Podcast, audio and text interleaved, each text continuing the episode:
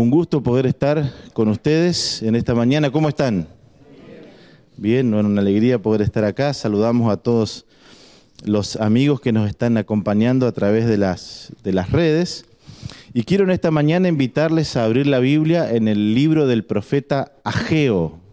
¿Sí? Libro del profeta Ageo. Es uno de esos libros pequeñitos que por ahí cuesta un poquito encontrar, ¿verdad? Pero vamos a ir al libro del profeta Ageo que tiene un mensaje muy, pero muy relevante. Ageo capítulo 1. Pero antes de, leer, los invito a inclinar brevemente el rostro para orar. Querido Dios, vamos a abrir tu palabra. Yo te quiero pedir que tu Santo Espíritu esté en medio nuestro, en este, en este lugar, que nos acompañes y que tu palabra sea viva para nosotros. Oramos en el nombre de Jesús. Amén. Dice Ageo capítulo 1, voy a leer del versículo 4 en adelante. ¿Es para vosotros tiempo para vosotros de habitar en vuestras casas artesonadas y esta casa está desierta? Pues así ha dicho Jehová de los ejércitos, meditad bien sobre vuestros caminos Sembráis mucho y recogéis poco. Coméis y no os saciáis. Bebéis y no quedáis satisfechos. Os vestís y no os calentáis. Y el que trabaja jornal recibe su jornal en saco roto. Así ha dicho Jehová de los ejércitos, meditad sobre vuestros caminos.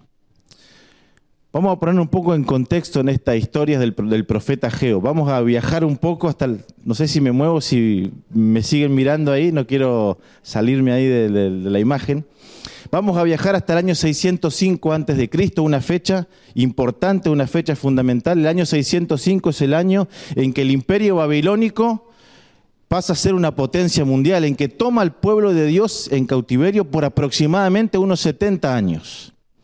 Después de 70 años de cautiverio, ahora en, consonancia con la, eh, la profecía de Daniel capítulo 2, los medos y los persas pasan a ser la potencia mundial, derrotando a Babilonia.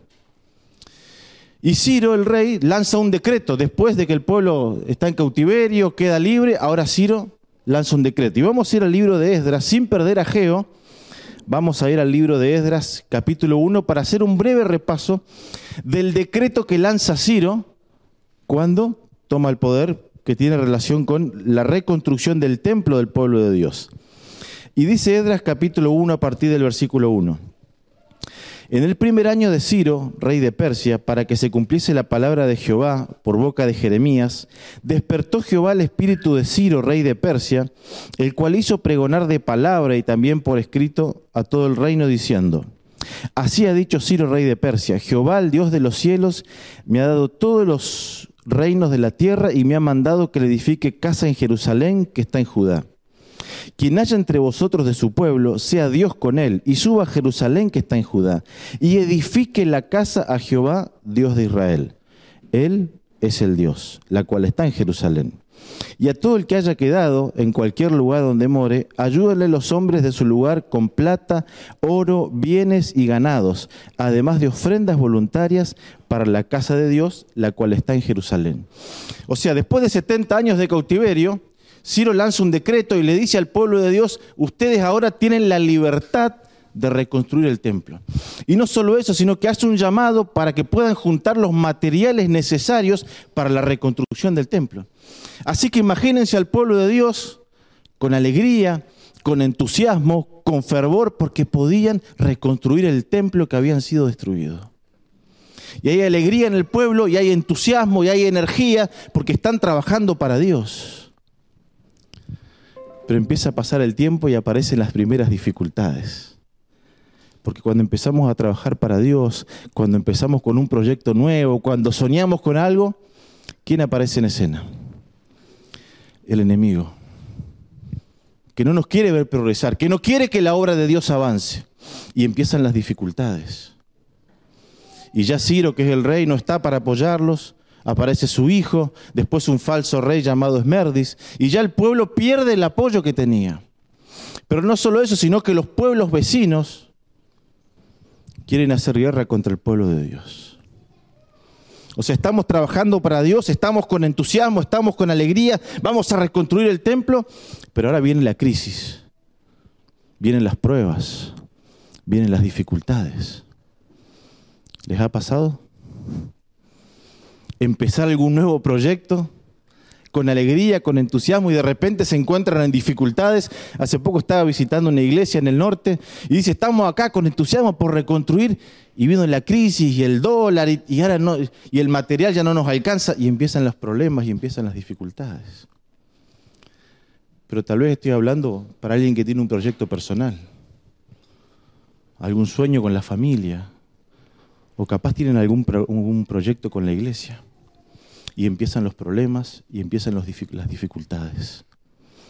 Y el pueblo de Dios se desanima y tiene que tomar una decisión. ¿Qué hacemos? ¿Seguimos trabajando en la reconstrucción del templo a pesar de todos los problemas que tenemos alrededor, a pesar de las amenazas? ¿O mejor dejamos de reconstruir? ¿Y qué hizo el pueblo? ¿Siguió con fe o detuvo la obra? El texto dice que detuvo la obra. Ante las pruebas, ante las dificultades, ante las amenazas de los vecinos que querían hacer guerra. Y el pueblo de Dios, después de 70 años de cautiverio, no estaba preparado para una guerra. Entonces dice, bueno, mejor dejamos de trabajar en el templo y empiezan a dedicarse a la construcción de sus propias casas. Y el versículo 4 dice que eran casas artesonadas, eran grandes casas, eran mansiones. O sea, ante las pruebas y las dificultades dijeron, bueno, vamos a dejar de trabajar para Dios, vamos a dejar la obra de lado y vamos a dedicarnos a nuestras propias cosas, a construir nuestras propias casas. Descuidaron el avance de la obra. Descuidaron incluso su relación con Dios. Y empezaron a dedicar cada vez más y más tiempo a sus propias cosas. ¿Te suena familiar esto? ¿Cómo está tu vida espiritual? ¿Cómo estás administrando tu tiempo? ¿Será que en, tu vida Dios es lo primero y estás dedicando tiempo a tu relación con Dios y a trabajar en la obra de Dios? ¿O será que de repente nos miramos y decimos, hey, estoy haciendo un montón de cosas para mí, para mi familia, para mi trabajo, pero tiempo para Dios cada vez tengo menos? En ese contexto de desánimo y en ese contexto donde el pueblo se había desviado completamente de la tarea, Dios envía al profeta Ageo con un mensaje de amonestación. Realmente el profeta llega con un mensaje de ánimo o con un mensaje de amonestación. En este caso vamos a decir que apunta a los dos objetivos. Pero primero Ageo llega con un mensaje de amonestación. Y voy a hacer un paréntesis. El profeta siempre es alguien elegido por Dios. Ageo fue enviado de Dios. Un profeta verdadero siempre es alguien enviado por Dios y que trae un mensaje de Dios. Vivimos en tiempos donde aparecen a veces personas con diferentes mensajes. Pero un profeta es alguien que es elegido por Dios. Dios toma la iniciativa para elegir el profeta. Y también le da el mensaje que el profeta debe compartir. Si alguien viene con un nuevo mensaje y no está de acuerdo con lo que dice la palabra de Dios, no es enviado de Dios. Ageo era un profeta llamado por Dios con un mensaje de Dios. Por eso, como iglesia adventista del séptimo día, nosotros seguimos creyendo en el don de profecía. Porque creemos que Dios eligió a su sierva y los mensajes son de Dios. Cierro paréntesis. Ageo aparece como un enviado de Dios y viene con este mensaje de amonestación y el versículo 4 dice, es para vosotros tiempo, para vosotros de habitar en sus casas artesonadas y esta casa está desierta. No se dan cuenta, les dice Ageo, que están dedicando tiempo a sus cosas, pero la obra de Dios está detenida. ¿Qué les pasó? Son el pueblo de Dios. Y ante la crisis y las dificultades se olvidaron de Dios y se pusieron a hacer otras cosas. Pero no solo eso, sino que el versículo 6 dice, siembran mucho y cuánto recogen. ¿Cómo dice? Poco. Comen y no se sacian, beben y no quedan satisfechos, se visten y no se calientan. Trabaja jornal y, ¿dónde cae el sueldo? Dice el texto. En una bolsa rota. Ageo le viene a abrir los ojos al pueblo y le dice, ¿qué está pasando? Están descuidando la obra de Dios, están dedicando a sus casas, pero no solo eso, sino que no se dan cuenta que están sembrando, están trabajando, están comiendo, pero no alcanza. Que reciben su sueldo por más que trabajen mucho y trabajen y tengan un buen trabajo, están trabajando mucho, pero, pero el sueldo cae en una bolsa rota, no me alcanza nunca. Ageo le estaba diciendo al pueblo, dejaste de poner a Dios en primer lugar. Dios dejó de ser la prioridad. Por eso, por más que trabajes mucho, que te esfuerces mucho, que le dediques más y más horas a tu trabajo, no alcanza. Porque Dios no es lo primero. Y si Dios no es lo primero, por más esfuerzo que hagas, no alcanzar nunca. Ageo llega para abrirle los ojos al pueblo. ¿No te das cuenta? lo que está pasando? Pero es más fuerte aún el mensaje de Ageo. Versículo 10 y 11, por favor, me, acompañan. Dice así, por eso, o sea, por haberse alejado de Dios, perdón, voy a leer la última parte del versículo 9 también. Por cuanto mi casa está desierta y cada uno de vosotros corre a su propia casa. Por eso se detuvo de los cielos sobre vosotros la lluvia, y la tierra detuvo sus frutos. Y llamé la sequía sobre esta tierra, y sobre los montes, sobre el trigo, sobre el vino, sobre el aceite, sobre todo lo que la tierra produce, sobre los hombres y sobre las bestias, y sobre todo trabajo de manos. O sea, no solo todo lo que están haciendo no alcanza, sino que le dice, ¿no se dan cuenta que dejó de llover? ¿No se dan cuenta que la tierra no produce fruto? En otras palabras, ¿no se dieron cuenta de que se están privando de las bendiciones de Dios? Por no poner a Dios en primer lugar, por más que se esfuercen, por más que usen toda su fuerza, su propia inteligencia, no alcanza. Pero no solo eso, se están perdiendo bendiciones.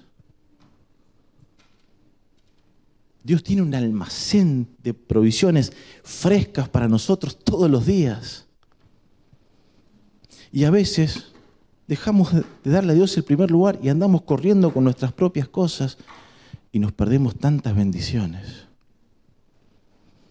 El espíritu de profecía, hablando en el contexto de este relato, dice que por no darle a Dios, estoy parafraseando, darle a Dios el primer lugar, por un lado nos perdemos muchas bendiciones, pero que si lo haríamos, si le diéramos a Dios siempre el primer lugar, nos ahorraríamos muchas tristezas. Yo les pregunto, ¿cuántos quieren ahorrarse tristezas?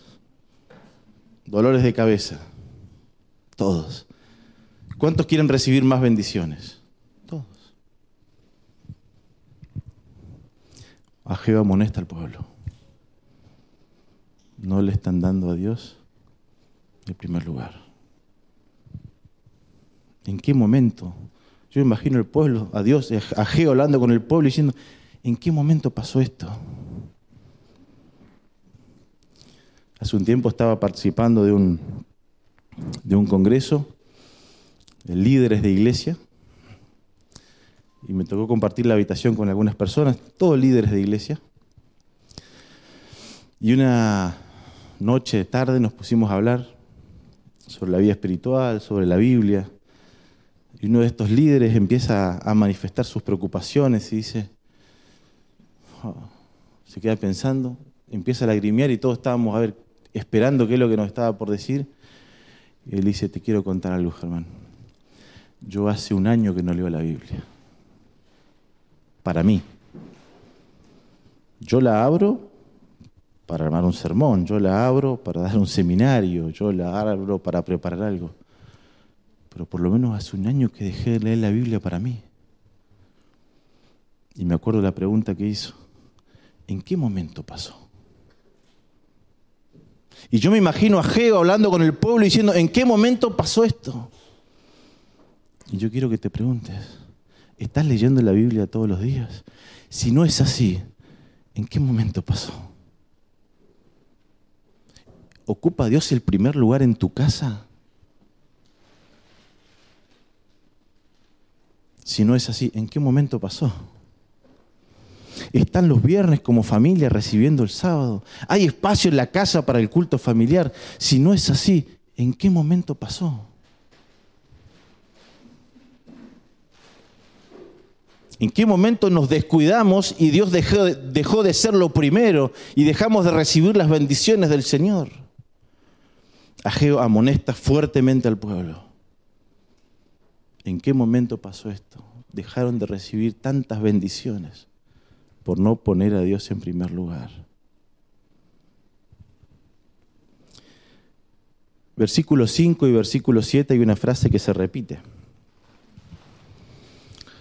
Y dice así, meditad bien sobre vuestros caminos, dice el 5, y el 7 dice, meditad sobre vuestros caminos. Conocemos bien que cuando hay una frase que se repite hay un énfasis ahí.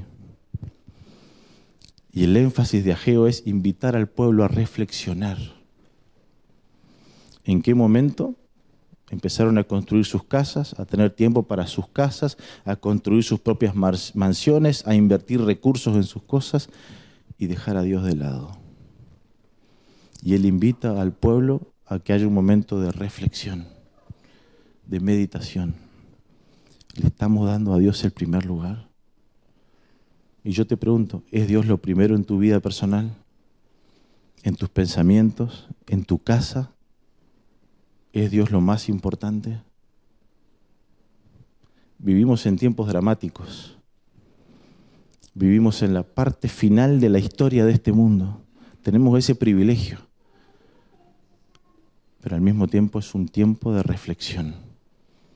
Un tiempo donde debemos estar profundamente conectados con Dios. Yo quiero hacer un ejercicio a continuación. Ageo invitó al pueblo a meditar. Yo quiero que meditemos ahora un ratito.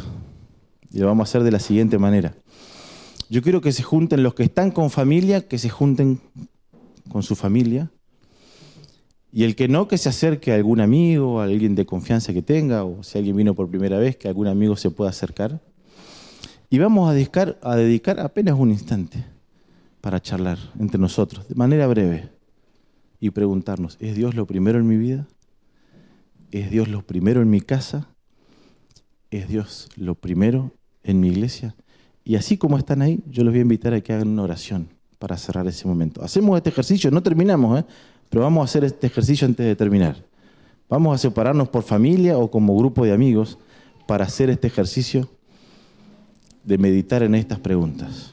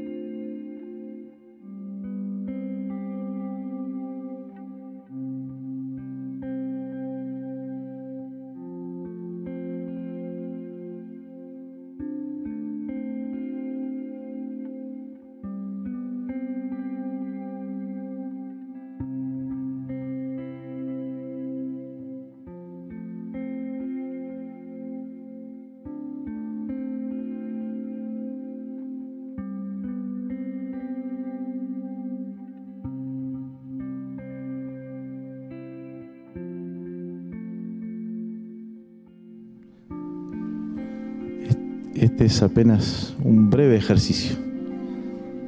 Esto para después lo podemos hacer en la casa con más tiempo. Pero ¿a qué conclusión hemos llegado? ¿Qué hemos estado dialogando? ¿Qué hemos pensado? Hoy Dios nos da una oportunidad. Si hasta aquí, por alguna razón, por la razón que cada uno sabe, no le hemos dado a Dios el primer lugar, hoy Dios te renueva la oportunidad. ¿Qué vas a hacer con eso?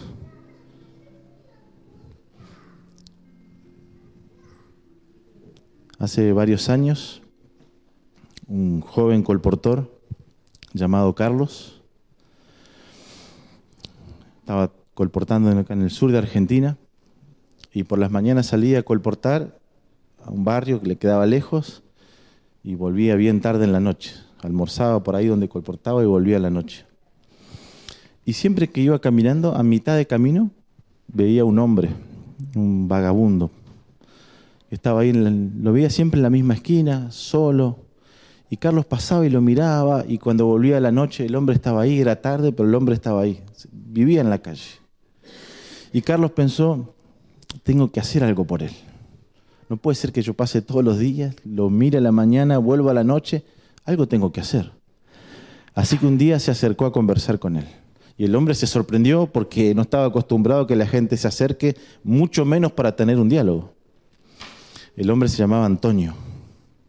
Y Carlos empieza a conversar con él y el hombre de muy pocas palabras. Y Carlos percibió en la conversación que Antonio no solo vivía ahí, sino que comía ahí las sobras que encontraba. Hace mucho que no comía bien. Así que Carlos le dice a Antonio, Antonio, hoy te invito a comer a casa. Y el hombre más se sorprendió todavía. Dice, no, vas a ir a comer a casa. Y lo convenció, viene que los colportores son buenos para convencer, lo convenció y lo llevó a la casa. Pero en la casa nadie sabía lo que estaba pasando. Así que estaba el grupo de jóvenes colportores almorzando y de repente, imagínense ustedes la escena que ustedes están en su casa, ¿no? Y entra Carlos abre la puerta y aparece con este hombre. Y todos quedaron sorprendidos. Y Carlos dice, hola, les presento a Antonio, él hoy viene a comer a casa. ¿Cómo hubiesen actuado ustedes? Y dice que de repente los colportores medio que se sorprendieron, pero ahí nomás hicieron espacio en la mesa, pusieron un plato, sirvieron la comida y Antonio se puso a comer con ellos. Hablaba muy poco y uno de los jóvenes con mucho tacto, con mucho cuidado le dijo, Antonio, acá en casa tenemos una ducha con agua caliente y lo invitaron a bañarse. Y hasta ellos cuentan que lo tuvieron, le tuvieron que ayudar a lavar la cabeza. Habían pasado meses sin que él pudiera bañarse. Luego que termina de bañarse, uno de los jóvenes dice, ah, acá cerca en la iglesia hay una hermana que siempre está regalando ropa. Así que voy a ir a ver si tiene ropa más o menos que le queda a Antonio, así que van a buscar ropa. Y ahora Antonio estaba, era otro Antonio, ¿no? Y un, joven colportor le dice, te vendría bien un corte de pelo. Y no había ningún peluquero en el equipo, pero dice que se animaron a cortarle el pelo, ¿no? Así que ya era otro hombre. Y cuando termina y termina el día, dicen, ¿y ahora qué vamos a hacer? Empiezan a hablar. ¿Dónde va a ir a dormir? No va a ir a dormir en la misma esquina de siempre.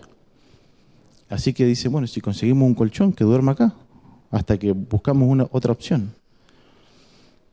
Y Antonio se queda a dormir ahí en la casa de los colportores. Le enseñan a leer con la Biblia, va un par de veces a la iglesia y los vecinos empiezan a preguntar, ¿y quién es ese hombre que está con ustedes? Y le cuentan, ¿no es aquel hombre? No, no, no puede ser aquel hombre que estaba en la esquina. Sí, aquel hombre era famoso, ahí parece en la ciudad. Es él, es el mismo. Pero una noche los colportores vuelven tarde y Antonio no estaba y buscan toda la casa, no estaba, van al patio, no estaba, le preguntan a los vecinos, Antonio no estaba. Se hacen las 10 de la noche, las 11, las 12, y de repente un colportor se va al patio y en el patio vio una caja, donde por pedido de Antonio estaba la ropa vieja de él. Pidió que no se la quemen, que no se la tiren, que quede ahí. Cuando los colportores van a ver la caja, ya no estaba la ropa vieja estaba la ropa nueva. Y ellos se miran y dicen, ¿no será que Antonio se volvió a poner la ropa vieja y está donde siempre estuvo? Aunque era tarde, salieron corriendo y fueron a la esquina, ya había varios kilómetros por caminar, y cuando llegaron ahí ya era de madrugada, y ahí estaba Antonio. En esa esquina sucia, solo, con su ropa vieja que olía mal. Y los jóvenes empezaron a convencerlo. Imagínense un grupo de colportores intentando convencer a una persona. Y por más que intentaron, no pudieron convencerlo. Antonio les dijo, yo estoy acostumbrado a estar así. Y esta historia no tiene un final feliz, porque ellos se fueron tristes porque no lo pudieron convencer. ¿Sabes qué? Hoy Dios te da la oportunidad de renovar tu relación con Él, de renovar tu pacto con Él. Cuando te levantás a la mañana y no lees la palabra de Dios, vos le estás diciendo a Dios lo mismo que Antonio. Yo estoy acostumbrado a vivir así. Dios te da la posibilidad de tener ropa nueva. Dios te da la posibilidad de tener una familia preciosa y victoriosa en Dios. Después de meditar, ¿qué le vas a responder? Dice el versículo 12 que oyó Zorobabel, hijo de Salatiel, hijo de Josadac, y Josué, hijo de Josadac, sumo sacerdote, y todo el resto del pueblo, la voz de Jehová su Dios y las palabras del profeta Geo, como le había enviado Jehová su Dios, y temió el pueblo delante de Jehová. Entonces Ageo, enviado de Jehová, habló por mandato de Jehová al pueblo diciendo, yo estoy con vosotros dice Jehová. Quizás al meditar quedamos preocupados, pero tengo una buena noticia. Hoy Dios también viene y te dice, yo estoy con vosotros. Yo estoy con vos. Yo estoy con tu familia, yo estoy con tu iglesia. En esta mañana mi llamado es a que Dios sea lo primero. Que en tu agenda lo primero sea pasar tiempo con Dios, con la palabra, y con los libros del Espíritu de Profecía. Que lo primero en tu casa sea Dios. Y que lo primero en esta iglesia sea Dios. Que esta sea una iglesia llena del poder del Espíritu Santo. Si estás dispuesto a renovar este pacto con Dios, yo quiero invitar a que te pongas en pie para que oremos juntos.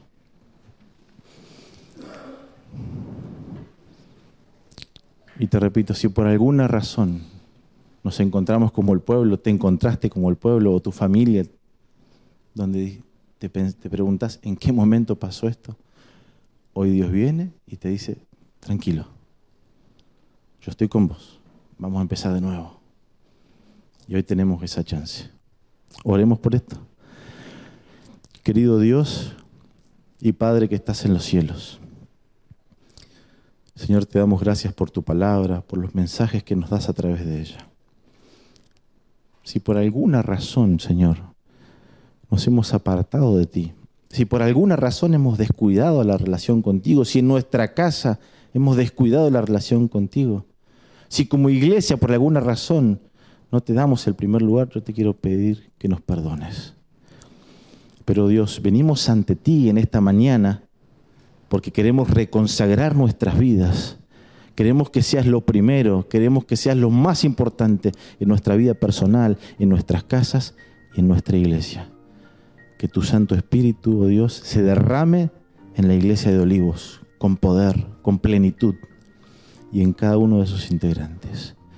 Oramos en el nombre de Jesús.